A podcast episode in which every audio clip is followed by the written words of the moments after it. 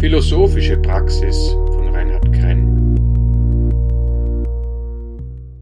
Im Freien zu denken, gehen, springen, tanzend, da wo selbst die Wege nachdenklich werden.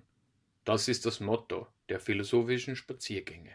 Unser Spaziergang in der Atmosphäre der Philosophie bedeutet, dass wir das Leben, weitergefasst, das Sein selbst, inklusive der physischen Gegebenheiten untersuchen. Warum könnte das attraktiv sein? Die bis zu sieben Spaziergänger sind Menschen, die gehen, nachdenken, zuhören und sprechen. Allerdings der ganze Mensch, also auch jener Teil des Menschen, der bloß virtuell angelegt ist. Und dieser Teil ist scheu. Das Virtuelle wird leicht durch die Wucht der aktuell dominanten Persönlichkeitsanteile und der Macht der Situation erstickt. In der nachdenklichen Sphäre der Philosophie steigt die Wahrscheinlichkeit, zumindest eine Ahnung von diesen virtuellen Möglichkeiten zu bekommen. Dazu braucht es ein Ritual.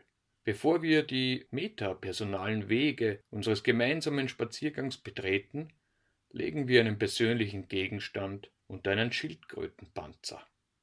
Bei diesem Ritual geht es darum, die statischen, bereits etablierten Anteile des Menschen zu bitten, etwas zurückzutreten, zugunsten einer Gastfreundschaft gegenüber dem Virtuellen, zumindest für die Dauer des philosophischen Spaziergangs.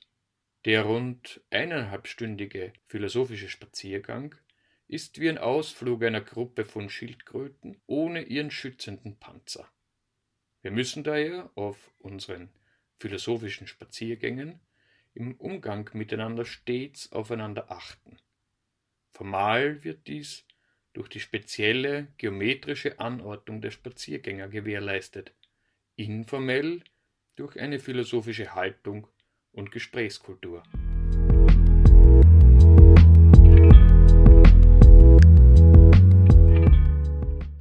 Im Freien zu denken, gehen, springen, tanzend, da wo selbst die Wege nachdenklich werden. Das ist das Motto der philosophischen Spaziergänge. Auf dem ersten Wegabschnitt versuchen wir eine innere Sammlung herzustellen. Wir gehen schweigend los, um eine lebendige Geschichte in uns passend zum Thema zu finden. Auf dem zweiten Wegabschnitt erzählt einer der Teilnehmerinnen die Geschichte und der Rest der Gruppe kann klärende Fragen stellen.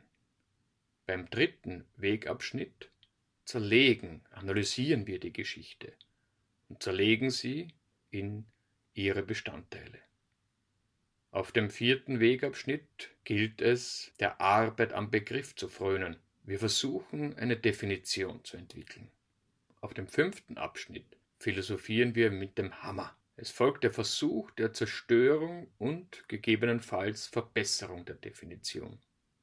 Am Ende unseres Spaziergangs kann der persönliche Gegenstand gegen einen Geldschein getauscht werden, weil selbst ein praktischer Philosoph und damit dieses Format nicht vom Sonnenlicht allein am Leben erhalten werden kann.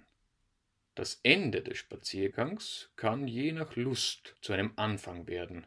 Ein Anfang, wo wir den Mut, sich des eigenen Verstandes zu bedienen, feiern. Es kann der Beginn eines geselligen Besammenseins in entspannter Atmosphäre sein, begleitet von Snacks, Getränken und lockerem Plauderton.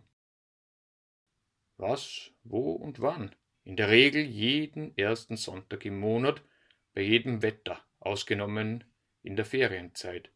Die Beginnzeit schwankt, je nach nautischer Dämmerung, und wird wie der thematische Proviant zuvor angekündigt.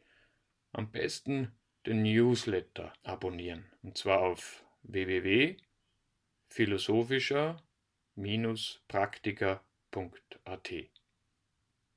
Das Thema des Spaziergangs kann aber auch je aus der Gruppe heraus erscheinen. Treffpunkt ist jeweils Korsing-Siedlung Lebensraum Tannengasse 1 2230 Gänserndorf und zwar beim Hinterausgang von Top 7. Eine Anmeldung ist ratsam, denn die Teilnehmeranzahl ist auf sieben limitiert.